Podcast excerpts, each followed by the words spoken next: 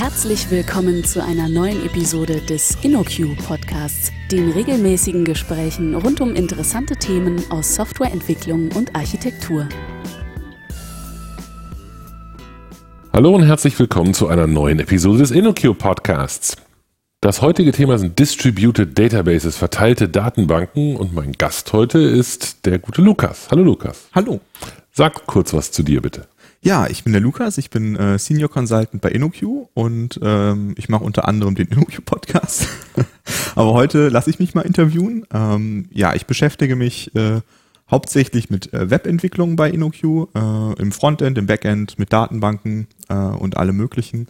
Ähm, und in meiner Vergangenheit äh, habe ich auch mal für eine Datenbankfirma gearbeitet und habe mich da intensiv mit diesem Thema beschäftigt.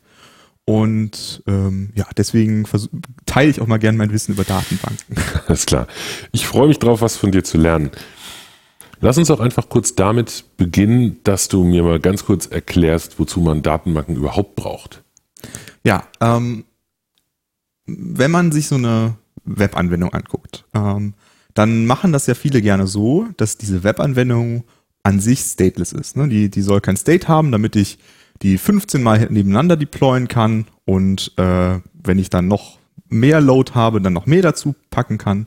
Aber es gibt ja irgendwelche äh, Dinge, über die sollten alle Daten, äh, alle Instanzen Bescheid wissen von meiner Applikation. Also ähm, beispielsweise, welche Benutzer gibt es in meinem System, welche Nutzdaten habe ich. Und äh, darum haben sich manche Leute überlegt, äh, dafür wäre doch ganz cool, wenn wir dann separaten äh, Anwendung für hätten, die diesen State ver verwaltet, damit der Rest dann darauf zugreifen kann und ähm, ja, äh, stateless sein kann. Es gibt ja auch einen anderen Ansatz, beispielsweise äh, die SQLite-Datenbank ist ja so eine Embeddable Database. Äh, da lasse ich, äh, da verwalte ich ähm, meine Daten aus dem Prozess heraus, aus meiner Anwendung heraus. Ähm, aber gerade wenn ich irgendwie ähm, ein bisschen mehr skalieren möchte, bietet sich dann halt an, die Datenbank als separaten Prozess, als auf einer separaten Maschine zu haben. Und die Datenbank bietet mir dann halt Möglichkeiten, Daten zu persistieren und vor allem sie auch wieder effizient abzufragen. Ne? Also sie zu verändern, sie abzufragen und so weiter. Dafür ist eine Datenbank da. Okay, also unser Kontext sind alle die Datenbanken, die extern zu meinem eigentlichen Applikationsprozess genau. sind. Okay, genau. also zum Beispiel mein MySQL, Postgres genau. oder solche äh, Enterprise-Geschichten wie Oracle oder DB2 oder NoSQL-Sachen wie Redis oder Cassandra. Wir reden über alles. Genau. Eigentlich. Und auch den Begriff weit gefasst. Ne? Manche sagen ja vielleicht, Redis ist keine Datenbank, äh, sondern vielleicht eher ein Key-Value-Store oder so. Mhm. Äh, wir fassen das als weiten Begriff. Äh, aber ein bisschen mit dem Fokus auf äh, der Web-Perspektive, das ist das, was ich am besten kenne. In mhm. Embedded Systems gibt es bestimmt auch Datenbanken, aber mhm. keine Ahnung, wie das da funktioniert. Okay. Gut. Dann ähm, haben wir zwar jetzt schon sehr unterschiedliche Datenbanken gerade genannt, aber ich glaube, der Hauptpunkt, über den wir heute reden wollen, ist ein anderer Unterschied oder ein anderer wesentlicher Aspekt. Vielleicht sagst du uns mal, worin sich solche Datenbanken noch unterscheiden können. Genau, also Datenbanken können sich grundsätzlich erstmal in ihrem Datenmodell unterscheiden, in der Art, wie wir sie abfragen und so weiter. Das würde ich jetzt mal ausklammern aus dieser Episode. Da können wir auch gerne irgendwann mal anders äh, drüber sprechen, aber das wollen wir nicht betrachten. Äh, wir wollen über verteilte Datenbanken sprechen und da ist ein wesentlicher Unterschied, ähm, wie sie mit Konsistenz umgehen. Na, also wenn wir jetzt äh, mehrere Operationen auf einer Datenbank ausführen, dann gibt es, äh, wenn ich das von außen betrachte, die Datenbank, ich führe Operation A, B und C aus, dann gibt es Kombinationen von Operationen, wo ich sage, das macht Sinn, dass sie das tut. Und es gibt Kombinationen, da sage ich, das macht nicht so viel Sinn. Also wenn ich A schreibe, äh, äh, oder in die oder der Variable a den Wert 2 zuweise und dann die Variable a auslese und 3 zurückkriege, dann bin ich überrascht. Dann würde ich sagen, das ist nicht das, was ich erwarte. Ich hatte jetzt gehofft, 2 zurückzukriegen. Ähm, aber ähm, es kann durchaus Datenbanken äh, oder es kann durchaus Modelle geben, wo das korrekt ist, dass ich jetzt 3 zurückkriege. Äh, und das bezeichnen wir als Konsistenzmodell. Also die Eigenschaft von einem System, wenn man es von außen betrachtet, ähm, welche Kombinationen von Operationen und deren Ergebnissen Sinn ergeben. Mhm. Und lass mich jetzt nochmal kurz sehen, ob ich das auch richtig, auch richtig einsortiere. Wenn wir hier von, äh, von Konsistenz sprechen, dann gilt das auch schon, wenn wir die Datenbank nicht auf n Maschinen verteilt haben oder so. Genau. Also wir reden hier von, wie in deinem Beispiel gerade, vielleicht fünf, sechs, sieben, acht Instanzen zum Beispiel meiner Webanwendung, Mhm. die aber mit einer einzigen Datenbank spricht und schon dann müssen wir uns über dieses Thema Gedanken machen. Richtig. Also das Okay. ist ganz wichtig, wenn wir uns mit einer, äh, wir, wir betrachten jetzt erstmal für den Anfang eine einzelnen Knoten. Also wir haben eine, eine Datenbank. Äh, es gibt kein Leader-Follower-Modell oder so. Wir haben einfach nur eine Datenbank und die fragen wir ab. Wenn Mhm. die Maschine ausgeschaltet würde, dann gäbe es keine Daten. Okay. Und in einem Beispiel von gerade könnte das jetzt sein, Client 1 hat dieses A auf 2 gesetzt und Client Genau. 2 ruft das ab und wir müssen uns Gedanken machen, soll der jetzt, wenn er danach abfragt, den Wert bekommen, den. Client und so weiter. Okay, das Genau. ist konsistent. Gut. Aber auch, äh, wenn derselbe Client es abfragt. Es kann ja durchaus Mhm. sein, dass er abfragt und dann kriegt er was anderes zurück, als er geschrieben hat. Ne? Also das ist, wäre ja auch möglich. Okay. Ähm, wie du schon gesagt hast, wäre für mich vielleicht überraschend. Also lass uns doch vielleicht mal über konkrete Konsistenzmodelle sprechen. Welche gibt's denn da so? Genau, also es gibt äh, unendlich viele. Ne? Ich könnte mir selbst ein Konsistenzmodell ausdenken, äh, dass ähm, egal was ich schreibe, ich kriege immer Hund zurück. Ne? Das wäre auch ein Konsistenzmodell. Sehr konsistent. Hund. Ja, genau. einverstanden. Mhm. Ähm, aber vielleicht nicht sinnvoll. Ne? Ähm, und mit der Zeit äh, haben sich viele Leute verschiedene Konsistenzmodelle überlegt. Äh, teilweise sind diese Konsistenzmodelle aus der Zeit, äh, wo verschiedene Hersteller SQL-Datenbanken hergestellt haben. Es gab noch nicht so viele Standards und die haben dann versucht zu beschreiben, wie sich ihre Datenbank verhält, um zu sagen, das ist konsistent. Und der eine Datenbankhersteller hat gesagt, so ist konsistent und der andere Datenbankhersteller hat gesagt, so ist konsistent. Und ähm, das war nach, nachher dann nicht mehr so gut vergleichbar, also hat man versucht, das teilweise zu standardisieren. Äh, aber es gibt auch ganz viele Wissenschaftler, die sich erstmal damit beschäftigen, quasi Konsistenzmodelle zu kategorisieren und in so eine Baumstruktur zu bringen. Und ähm, eine von diesen Baumstrukturen ist von Peter Bailey, Baileys, ähm, der hat das mal alles so schön angeordnet. Äh, und es gibt so ein paar Konsistenzmodelle, die sind wirklich wichtig. Ähm, also eins davon ist zum Beispiel Linearisierbarkeit. Mhm. Äh, Und Linearisierbarkeit ist ein Konsistenzmodell, ähm, das so ein bisschen intuit ein intuitives Konsistenzmodell ist. Ähm, und das besagt, dass äh, wenn, ähm, eine wenn ich eine Operation ausführe, dann gibt es einen Zeitpunkt, zu dem starte ich die Operation und dann gibt es einen Zeitpunkt, zu dem sagt mir dieses Ding eine Antwort und sagt, ich habe es geschafft. Also nehmen wir jetzt beispielsweise die MySQL. Ich schicke eine Query hin, das ist der Startpunkt und irgendwann kriege ich eine Antwort zurück und das ist das Ende. Und äh, die Linearisierbarkeit sagt jetzt, irgendwann zwischen dem Zeitpunkt, wo ich es absende und dem Zeitpunkt, wo ich es zurückkriege, muss die Operation passieren. Mhm. Das ist jetzt intuitiv erstmal richtig, ne? Okay.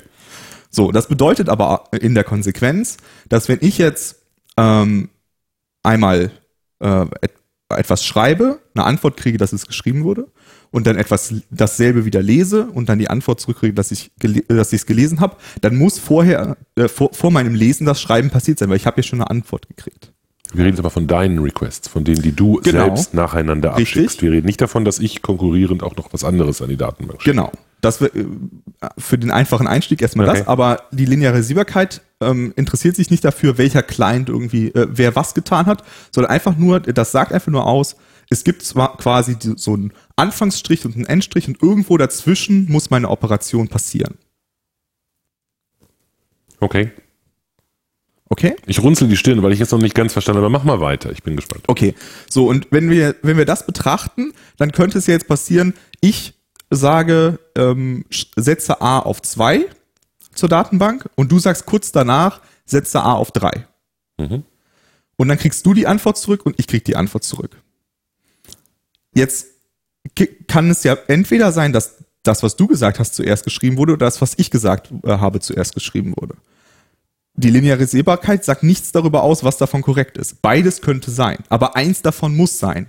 Mhm. Also es darf nicht passieren, dass eine Mischung aus unseren beiden Sachen dr äh, drin steht und es darf auch nicht passieren, dass keins von unseren beiden Sachen drin steht, sondern wenn ich quasi die äh, äh, Reihenfolge der Operationen, die auf der Datenbank passieren, betrachte, dann ähm, gibt es eine ähm, gibt es definitiv eine Reihenfolge, in der es passiert ist und ich muss nur äh, und es gibt verschiedene Möglichkeiten, welche es gewesen sein könnten. Aber alle sehen dieselbe Reihenfolge. Dieser Genau. Mhm. Genau. Lass mich jetzt mal versuchen, mit meinen Worten nochmal noch mal zu sagen. Das würde jetzt zum Beispiel bedeuten, jetzt für mich rein technisch, da wird irgendwas zwischengepuffert oder so, da kommen Re Netzwerk-Requests rein, die werden gepuffert und dann irgendwie von asynchronen Threads irgendwann mal auf die Datenbank übertragen. Und damit könnte es passieren, dass wir beide ähm, zeitlich nach unserem eigenen Empfinden, was, was wir, wenn wir, wenn wir das geschickt haben, eigentlich erwarten, dass ein bestimmtes Ergebnis zurückkommt, aber aus bestimmten Gründen kommt ein anderes, weil zufällig nicht deterministisch der eine Puffer voll war und der andere oder nicht, genau. oder der eine vielleicht mehr Zeit hatte. Da kommt also was anderes raus, als wir erwartet hätten, aber was auch immer herauskommt, wir sehen beide die gleiche Welt, Richtig. nämlich die gleiche Reihenfolge. Es passiert nacheinander genau. und alle sehen die gleiche Reihenfolge. Genau, okay. und, und vor allem, und das ist der Punkt, warum es wichtig ist zu sagen, es passiert, äh, äh, bevor ich die Antwort zurückkriege, also äh, spätestens dann, wenn ich die Antwort zurückkriege, äh, ist es passiert, ist gerade das Thema Caches. Mhm. Wenn die Datenbank äh, mich lesen lässt von einem Cache, dann muss sie dafür sorgen, dass bevor ich die Antwort zurückkriege, sie diesen Cache invalidiert hat. Damit, mhm. wenn ich jetzt nochmal lese, ich nicht den alten Wert kriege. Mhm. Das ist ähm, schon, das erfüllen schon mal einen ganzen Haufen Systeme nicht, diese Also Linearisierbarkeit ist keinesfalls so selbstverständlich, wie sie sich vielleicht nee. anhört. Genau, mhm. das ist ein relativ starkes Konsistenzmodell. Mhm. Okay, also die Konsistenzmodelle, das ist wahrscheinlich auch das mit der Baumstruktur, die du gerade angewähnt, äh, mhm. erwähnt hast, die lassen sich einsortieren nach dem, nach der, äh, unter anderem nach der Stringenz oder Striktheit, genau. nach der sie äh, etwas gewährleisten. Okay. Genau, ich kann zum Beispiel sagen, jedes System, was linearisierbar ist, ist automatisch auch sequenziell. Ne, sequenziell ist eine andere Konsistenzklasse, mhm. aber ich weiß durch die Eigenschaften von Sequenzial Sequenzialität, dass es dann auch linearisierbar sein muss. Und dadurch kann ich so einen Baum sagen. Ne? Also auf der, auf der Spitze. War das nicht gerade andersrum? Also weil es linearisierbar ist, muss es auch sequential, sequenziell sein? Nee, also wenn es, äh, wenn es äh, äh, linearisierbar ist, ist es mindestens auch sequenziell. Das meinte ich, aber nicht andersrum. Mhm, wenn genau. sequenziell, okay, mhm, dann genau. bin ich wieder dabei. Ja. Äh, und auf der obersten Spitze von diesem Baum steht die Strong Serializability. Ich weiß nicht, wie man das auf Deutsch äh, am besten mhm. sagt. Ähm, und äh, wenn man die hat, dann hat man alles andere auch. Okay, und was macht die noch mehr als Linearisierbarkeit? Genau, die ähm, hat vor allem noch Aussagen über Transaktionen. Also in, der, in dem Modell der Linearisierbarkeit äh, gibt es Transaktionen nicht. Ne? Das, was ich gerade beschrieben habe, das hat mhm. nichts mit Transaktionen zu tun. Ich rede ja nur über einzelne Dinge, die ich tue. Mhm. Und ähm, die strenge Serialisierbarkeit, die nimmt jetzt auch noch Aspekte von so einem von einem anderen Aspekt, wo man über ähm, ja, Konsistenz von ähm, Systemen, die halt äh, Transaktionen ausführen. Hm, Transaktion meint hier in dem Fall einfach eine Folge von Aktionen. Also diese genau. fünf Dinge und diese zehn Dinge und diese 15 Dinge werden jeweils als einen Block genau. betrachtet. Und bei starker Serialisierbarkeit, so würde ich es mhm. mal übersetzen, wäre auch die Garantie eben mit dabei. Genau. Okay. Und äh, über eine ähm, über eine Transaktion kann man ja auch verschiedene äh, Aussagen treffen. Ne? Also man äh, könnte sagen, eine Transaktion ähm, muss immer äh, so ausgeführt werden, äh, dass äh, wenn eine zweite Transaktion ausgeführt wird, dann darf die währenddessen nicht auf die Datenbank zugreifen, die dürfen sich nicht überschneiden, mhm. das könnte ich aber auch rausnehmen. Da gibt es dann wieder verschiedene Punkte, da müssen wir jetzt nicht im Detail drauf eingehen. Ähm, da gibt es auf jeden Fall auch verschiedene Stufen von, wie strikt gehen wir mit solchen Sachen mhm. um. Und eigentlich geht es oft darum, intuitiv würden viele Leute sagen, ich will immer das, das Strengste, dass, mhm. dass alles konsistent ist. Aber das ist auch immer das, was am teuersten ist, was am meisten Zeit kostet, was am meisten Koordination kostet. Ähm, und deswegen müssen wir immer ein bisschen abwägen und drüber nachdenken, was brauchen wir wirklich? Na, also mhm. wie, wie, welche Garantien brauchen wir? Und deswegen sind diese Garantieklassen so wichtig. Und ähm, meiner Meinung nach ist es auch ein bisschen Aufgabe des Datenbankherstellers, einem zu sagen, das ist das, was ich dir wirklich versprechen kann. Ne? Also das ist das, was äh, unsere Datenbank dir bieten kann. Dann kann ich sagen, das ist okay für mich oder das ist nicht okay für mich. Ne? Aber ich muss eine informierte Entscheidung darüber treffen können, ob das, was die Datenbank mir verspricht, das meinen Use Case bildet. Ne? Also mhm. meistens braucht man weniger äh, Konsistenz, als man erstmal denkt. Ne? Also viele sagen erstmal, sie brauchen die höchste Konsistenz überhaupt, aber oftmals ist das gar nicht so der Fall. Gerade wenn man ähm, das Gesamtsystem betrachtet, hat das ja auch wieder ein Konsistenzmodell vielleicht. Ne? Ähm, dann äh, gehen solche Prinzipien schnell ein bisschen zurück. Ja. Aber man muss das einfach als eine informierte Entscheidung darüber treffen, was brauchen wir. Mhm. Letztendlich, wenn ich richtig verstehe, ist es ja auch ein Trade-off zwischen, äh, zwischen zum Beispiel dem Durchsatz oder der Parallelität, die ich die ich erlaube, mhm. ne, weil wenn, also nicht nur, äh, Performance, Performance im weitesten Sinn, aber eben, Mhm. ne, eben auch dieser Aspekt, dass Dinge gleichzeitig passieren dürfen, weil ich eben nicht unbedingt alles nacheinander muss, was eigentlich un Genau. unmittelbar einleuchtet. Genau. Also wenn ich halt, äh, auch wenn wir über eine einzelne Datenbank sprechen, äh, möchte ich ja vielleicht, dass die multithreaded ist und dass da verschiedene Dinge gleichzeitig passieren können, damit 15 Clients sich connecten können und nicht nur einer. Ähm, dann muss ich vielleicht schon Trade-offs äh, treffen, weil wenn ich darf, wenn ich sagen würde, ähm, während eine Transaktion passiert, darf nichts anderes passieren, dann würde ich ja mein System quasi zu einem Single-Threaded, also meine Datenbank zu einem Single-Threaded-Datenbank machen. Ja, Und und wenn eine Transaktion zehn Sekunden dauert, dann warten eben alle anderen mindestens Genau. mal diese zehn Sekunden. Ja, klar. Genau. Okay. Okay, habe ich verstanden. Jetzt haben wir darüber gesprochen, dass wir äh, solche ähm, einzelnen Knoten haben. Also, dass wir diese, all das, was wir gerade diskutiert haben, gilt auch schon dann, wenn wir praktisch ein oder n Clients plus einen Datenbankserver haben. Mhm.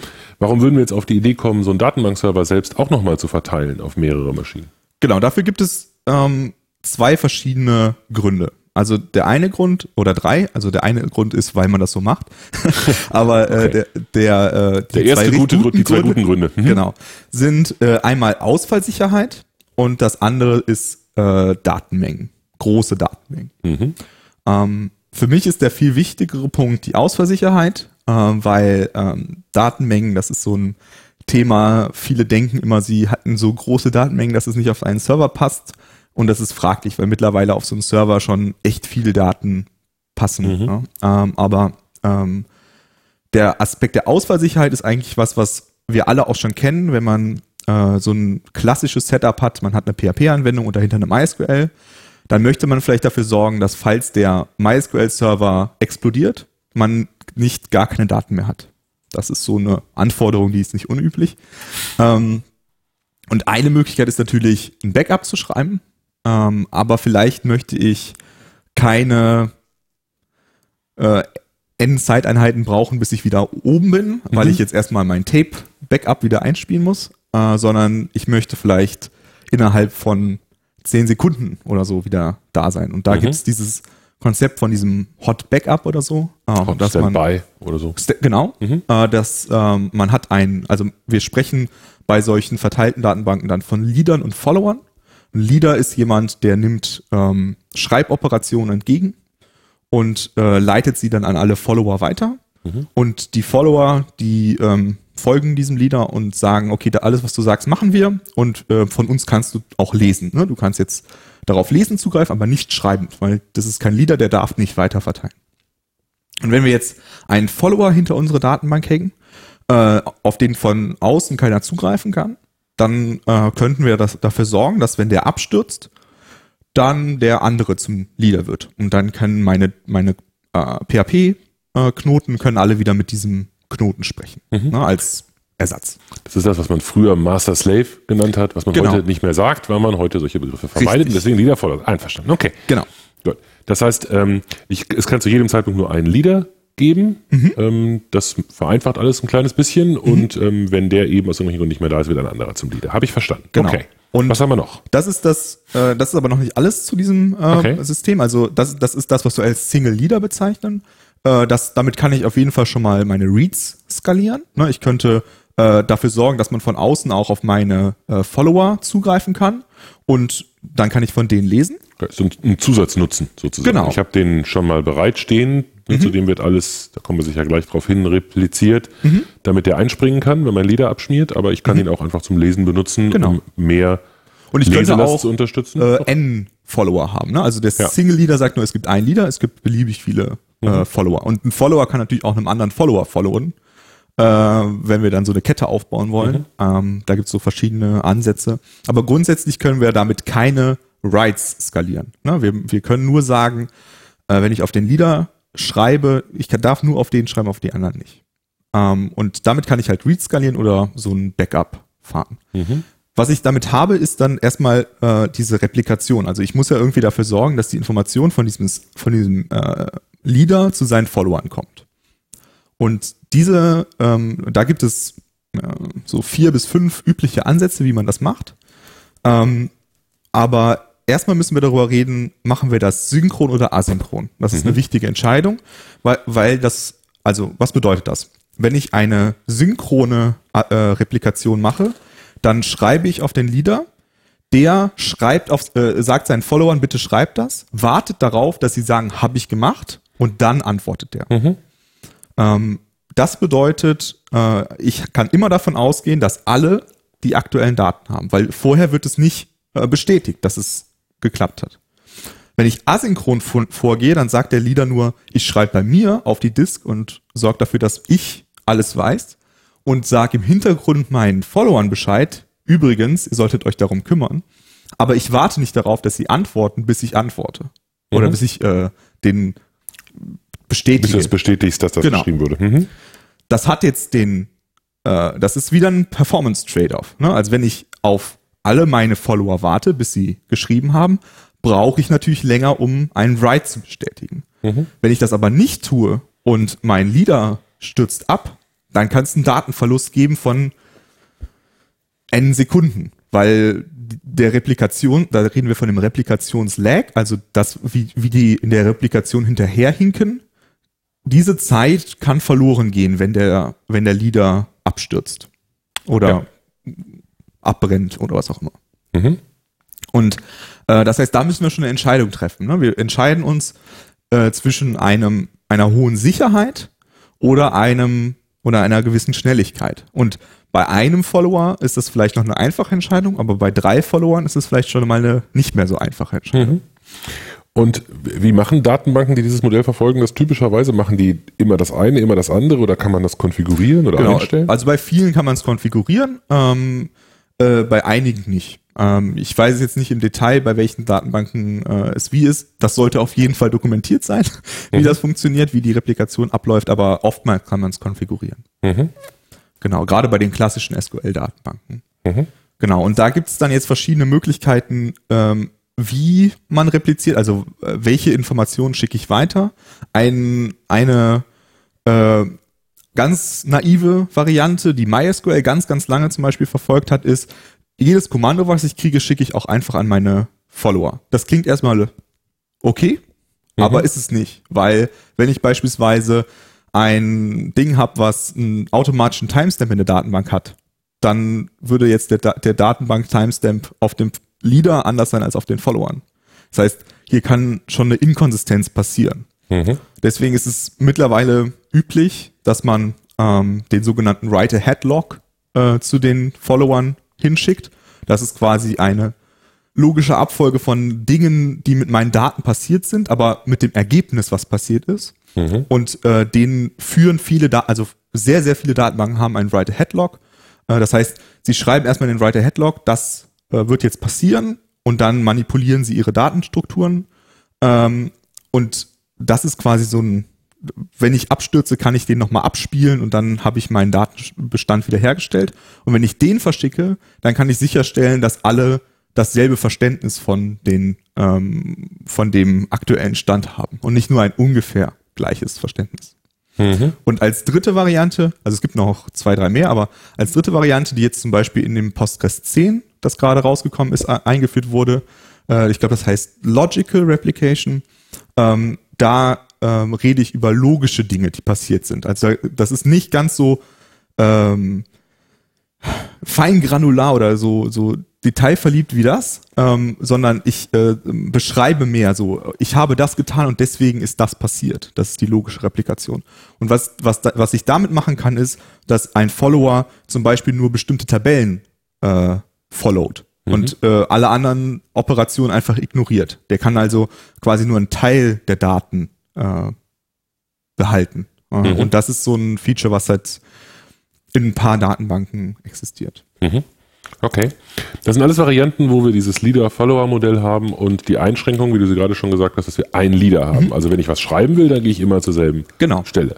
Äh, Lass mich raten, mit dem nächsten Modell heben wir diese Restriktion auf. Genau, es gibt äh, das sogenannte Multi-Leader-Modell, äh, überraschender Name, äh, wo ich jetzt mehrere Leader haben kann. Und da kaufen wir uns jetzt ein Problem ein, und zwar Write-Konflikte. Beim Lesen gibt es jetzt nicht so viele Konflikte, aber beim Schreiben gibt es Konflikte. Was ist, wenn äh, meine eine Anwendung mit der mit dem äh, Leader 1 spricht und meine andere mit dem Leader 2 und beide ändern jetzt gerade deinen Benutzernamen. Äh, und der eine ändert ihn auf Stefan und der andere auf Tilkov. Mhm. Dann äh, haben wir jetzt das Problem, wer von den beiden hat jetzt recht? Also wer von den beiden ähm, hat, die, hat die Wahrheit? Und das ist ein sogenannter Right-Konflikt. Ähm, und die passieren je nachdem, wie, wie hoch das Write-Volumen auf meiner Datenbank ist, sehr selten bis sehr häufig. Ne? Also es ist unterschiedlich. Ähm, und da müssen wir, muss die Datenbank uns eine Strategie anbieten, an, äh, wie sie mit diesen Konflikten umgeht. Und eine Lösung ist, äh, dass wenn ich, äh, das ist das sogenannte Read Repair, wenn ich lese und es gibt zwei Versionen der Wahrheit, dann ähm, sagt mir die Datenbank Bescheid, hey, da gibt es zwei Versionen, du musst jetzt entscheiden, welche ist richtig und dann wird die andere weggeworfen. Das wäre wie mein guter alter, jetzt sage ich schlimme Worte, Lotus Notes Replikationskonflikt. Genau, genau. Also äh, Lotus Notes äh, ist ja äh, der geistige Vater von CouchDB. Mhm. Ähm, und in CouchDB ist das zum Beispiel auch, äh, ist auch ein Multileader-System und äh, da gibt es dann auch diese Möglichkeit, die aufzulösen. Dafür müssen wir aber auch erstmal wissen, dass es einen Konflikt gab. Das ist ganz wichtig und das setzt Kausalität voraus. Wenn ich jetzt einfach nur sagen würde, ähm, also es gibt, genau, es gibt zwei Möglichkeiten. Ich äh, setze Kausalität voraus oder ich ignoriere Kausalität. Wenn ich Kausalität ignoriere, kann ich zum Beispiel sagen, ich gucke einfach auf die Uhr und das, was neuer ist, also was den höheren äh, Timestamp hat, das behalte ich. Das ähm, ist äh, der Last, die Last Right Win Strategie, um Konflikte zu lösen. Äh, die hat den Nachteil, dass äh, in dieser Philosophie mir Daten verloren gehen können. Weil wenn du, ähm, äh, wenn du geschrieben hast, ähm, äh, genau, wir nehmen einen, ganz einfachen Counter, ja, es stand vorher drei drin, du liest drei, machst vier draus, ich lese drei, mach fünf draus, dann wäre das richtige Ergebnis ja vermutlich sechs, weil wir irgendwie was hochzählen zusammen. Äh, in diesem Last Right Win würde aber jetzt entweder fünf oder vier drin stehen. Das ist ja falsch. Ne? Es ist, ist einfach was verloren gegangen. Und deswegen gibt es durchaus ähm, ähm, Möglichkeiten, wie wir ähm, feststellen können, welchen Wert kanntest du denn als letztes? Na, also wir könnten zum Beispiel sagen, äh, wir versionieren alle Schreibzugriffe auf eine bestimmte Zelle. Und äh, du, we- wenn du schreibst, musst du sagen, ich schreibe und das, was ich als letztes kannte, das war die 5, äh, die Version 5. Und wenn da dann der andere sagt, ich habe auch geschrieben und das letzte, was ich kannte, ist Version 5 und nicht deine Version 6, dann weiß ich, ihr beide wusstet nichts voneinander, als ihr geschrieben habt. Also kann ich, muss ich jetzt einen Konflikt auflösen. Und in der äh, CouchDB-Welt beispielsweise bedeutet das jetzt erstmal der Leser muss mit seinem Business-Verstand quasi, ne, also mit der Business-Logik in meiner Anwendung, diesen Konflikt irgendwie lösen können. Und Das ist bei einem Counter einfach. Ne? In dem Fall müsste man jetzt einfach dann äh, die 6 da reinschreiben. Bei anderen Sachen ist es vielleicht nicht so einfach. Mhm. Okay. Mich erinnert so ein bisschen an die alte Strategie, dass man äh, äh, konkurrierende Zugriffe auch bei einer einzelnen Datenbank irgendwie abgleicht, indem man beim Schreiben sich vergewissert, dass das auch zu dem passt, was man gelesen hat. Nur, dass der Unterschied bei dem, was du jetzt geschildert hast, eben ist, dass es mehrere Stellen gibt, an denen geschrieben wird. Deswegen Genau. reicht es nicht, wenn ich beim Schreiben mich einfach vergewissere, dass das passt, weil das sehe ich ja nicht. Ich sehe ja eben nur das, was ich vorher schon gelesen habe auf diesem Lieder. Genau. Während ein anderer auch für sich einen völlig konsistenten Zustand hat und erst beim Replizieren merkt die Datenbank, dass das Ganze nicht zusammenpasst. Genau, weil jeder Leader muss ja wieder zu den anderen Liedern auch replizieren. Ne? Der muss ja sagen, ich, habe jetzt übrigens dieses äh, Datum verändert. Ähm, mach das auch. Mhm. Okay. Genau, und dann äh, gibt es äh, eine dritte Variante. Also wir hatten Single-Leader, Multileader und dann gibt es als letztes. Moment, muss noch Ja. was fragen. Bei dem Multileader. Du hast vorhin gesagt, ich kann das ähm, beim Lesen auflösen. Mhm. Ne, also beim Lesen merke ich, dass ich einfach zwei Einträge da drin habe und dann muss mein Client irgendwie entscheiden, was auch immer Mhm. da passiert. Ähm, hast du auch noch über andere Möglichkeiten gesprochen? Also könnte ich nicht sicherstellen, dass wenn ich, äh, dass ich, wenn ich schreibe, ich dann doch wieder auf alle Mhm. koordiniert schreibe? Ist das nicht auch eine Lösungsstrategie oder hast du die Ah, vorhin okay. genannt? Also genau, es gibt äh, jetzt, äh, es gäbe auch noch die Variante, ich löse Konflikte beim Schreiben. Ja. genau. Aber das funktioniert halt nicht so richtig, weil das Problem ist, wenn, wenn jetzt die ganzen ähm, Lieder erstmal, also ich bin jetzt ein Lieder und mir sagt jemand, bitte schreib fünf und dann sage ich jetzt erstmal zu dir als anderem Lieder, bitte Ja. schreib fünf, dann habe ich nichts gewonnen in meinem Multilieder-Setup, weil jetzt ist es ja genauso langsam, als hätte ich nur einen Lieder. Weil jetzt muss ich ja wieder auf alle Lieder warten, bis ich was schreiben kann. Verstehe. Ja, und deswegen ist das eine Möglichkeit, aber keine sinnvolle. Mhm. Einverstanden. Gut. Genau, und dann gibt's jetzt als dritte Möglichkeit noch die Leaderless-Datenbanken, die gar keine Lieder haben. Ähm, und da ist es jetzt so, äh, wenn ich, ich habe, ähm, sag ich mal, drei Knoten. Dann gehe ich als Client hin und, ähm, en, und, äh, entscheide und schreibe auf alle drei. Und sage bei allen dreien, bitte schreibt diesen Wert. Und wenn alle drei geschrieben haben, dann sage ich, okay, ich habe geschrieben. Na, dann habe ich kein Leader. Wenn einer von denen abstürzt, ist egal. Ich kann auf die anderen zwei noch schreiben. Ähm, das ist leaderless. Äh, wenn ich jetzt immer auf alle schreiben würde, hätte ich wieder nichts gewonnen. Aber da gibt's jetzt auch wieder die Variante des sogenannten, also nicht wieder, da gibt's die Variante des sogenannten Quorums. Das heißt, ich entscheide, beim Schreiben müssen mindestens zwei von meinen drei Datenbanken äh, müssen diesen Write kriegen und ihn bestätigen. Sonst nehme ich das nicht an. Oder mh, egal, ich schreibe auf eine und das reicht. Ne, das wäre auch ein Quorum.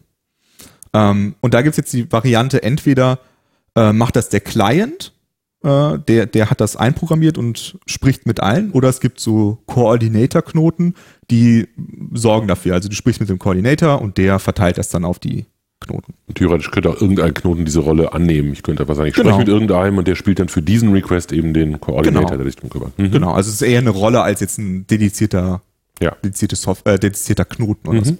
Genau.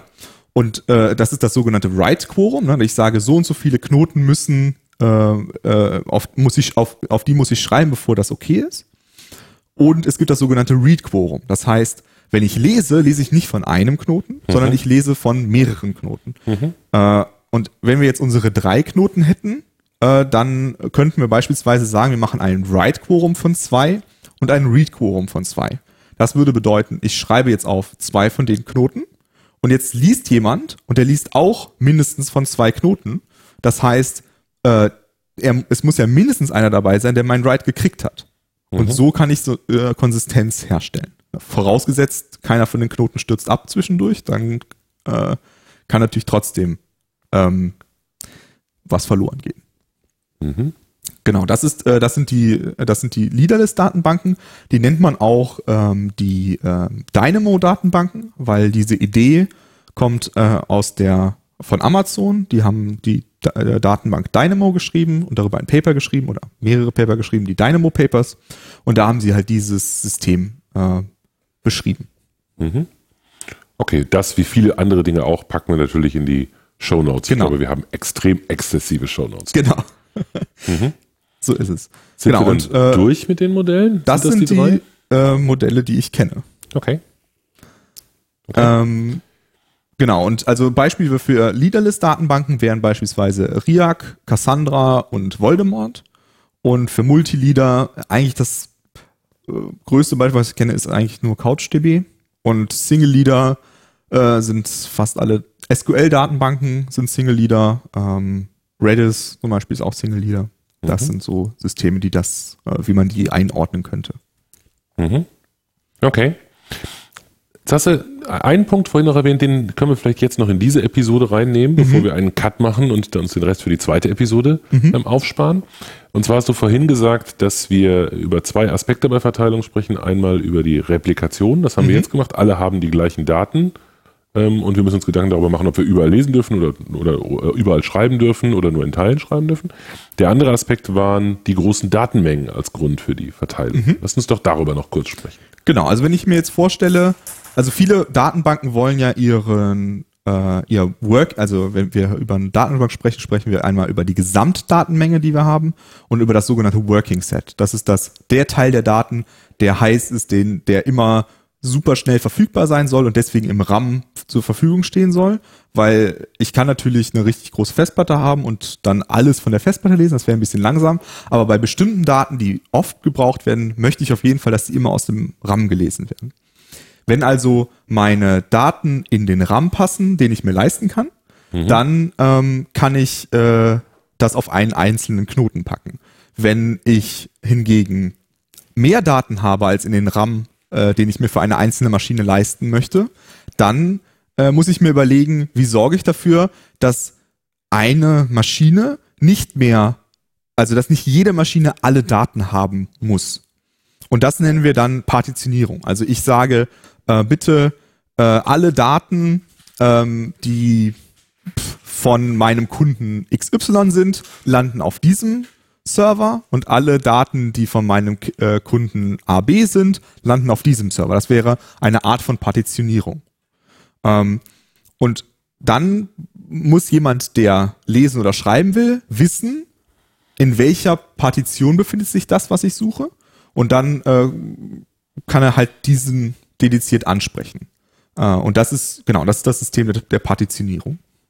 War das, was du gerade gesagt hast, ein, äh, ein Beispiel zur Illustration oder war das realistischerweise so, dass ich mir jetzt Gedanken machen muss, ob ich die Kunden aus der Gruppe A und die Kunden aus der Gruppe B jetzt auf verschiedene Systeme verteile? Das klingt ja mhm. ziemlich aufwendig. Genau, äh, das ist, klingt aufwendig. Es ist aber was, was einige Leute machen. Also beispielsweise äh, für, äh, es gibt ja äh, ein großes äh, Shop System as a Service, Shopify. Äh, die machen das beispielsweise so, dass sie ihre ihr, ihre Partitionierung nach Kunden machen, weil ähm, ein Problem, was ich bei der Partitionierung habe, ist, wenn ich jetzt eine Anfrage stellen möchte, die zwei Partitionen betrifft, dann wird es teuer für mich, weil jetzt muss ich wieder viele Netzwerk-Requests machen, um eine Query aus, äh, auszuwerten.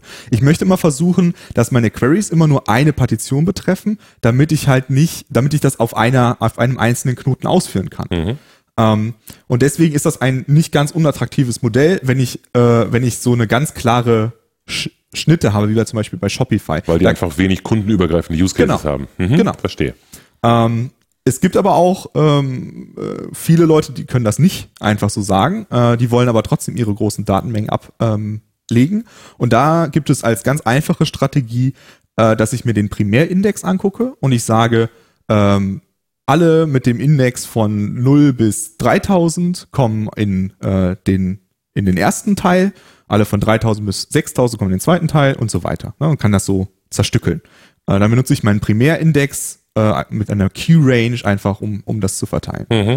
Äh, und dann äh, redet das, also jedes von diesen Teilen, äh, also jedes von diesen Abschnitten ist ein Shard ähm, und wir sagen, okay, das ist der Chart und das ist der Chart und das ist der Chart. Äh, und äh, so kann dann auch jemand, der liest, sagen, okay, ich weiß, mein Key ist in der und der äh, Key Range, also muss ich den Chart fragen. Also ein, ein Chart ist ein, ein Splitter, eine, eine Scherbe. Ein, genau. Mhm, okay. Ein, eine Scherbe meiner Daten. Mhm, okay. genau. Ähm, und äh, das ist äh, die eine Möglichkeit. Ähm, wenn ich äh, den, wenn, wenn es aber, wenn ich zum Beispiel mein Schlüssel ist, ähm, der Nachname der Person, ja, oder der volle Name der Person, vielleicht kein super guter Schlüssel, aber nehmen wir den jetzt mal, dann wäre das Problem, dass wenn ich jetzt sage, alle von A bis F sind auf diesem und alle von G bis E sind auf diesem, dass dann vielleicht die von M bis äh, L vielleicht viel größer sind als die anderen. Die von äh, X bis Z oder so, ja. Genau. Mhm. Äh, und deswegen ähm, gibt es als weitere Variante, dass ich, bevor ich den, äh, diesen Key nehme, um zu schaden, ich ihn erst hashe und dann schade. Und dann habe ich hoffentlich, wenn, mein, wenn ich einen guten Hashing-Algorithmus habe, eine gute Verteilung auf meine, auf meine Charts.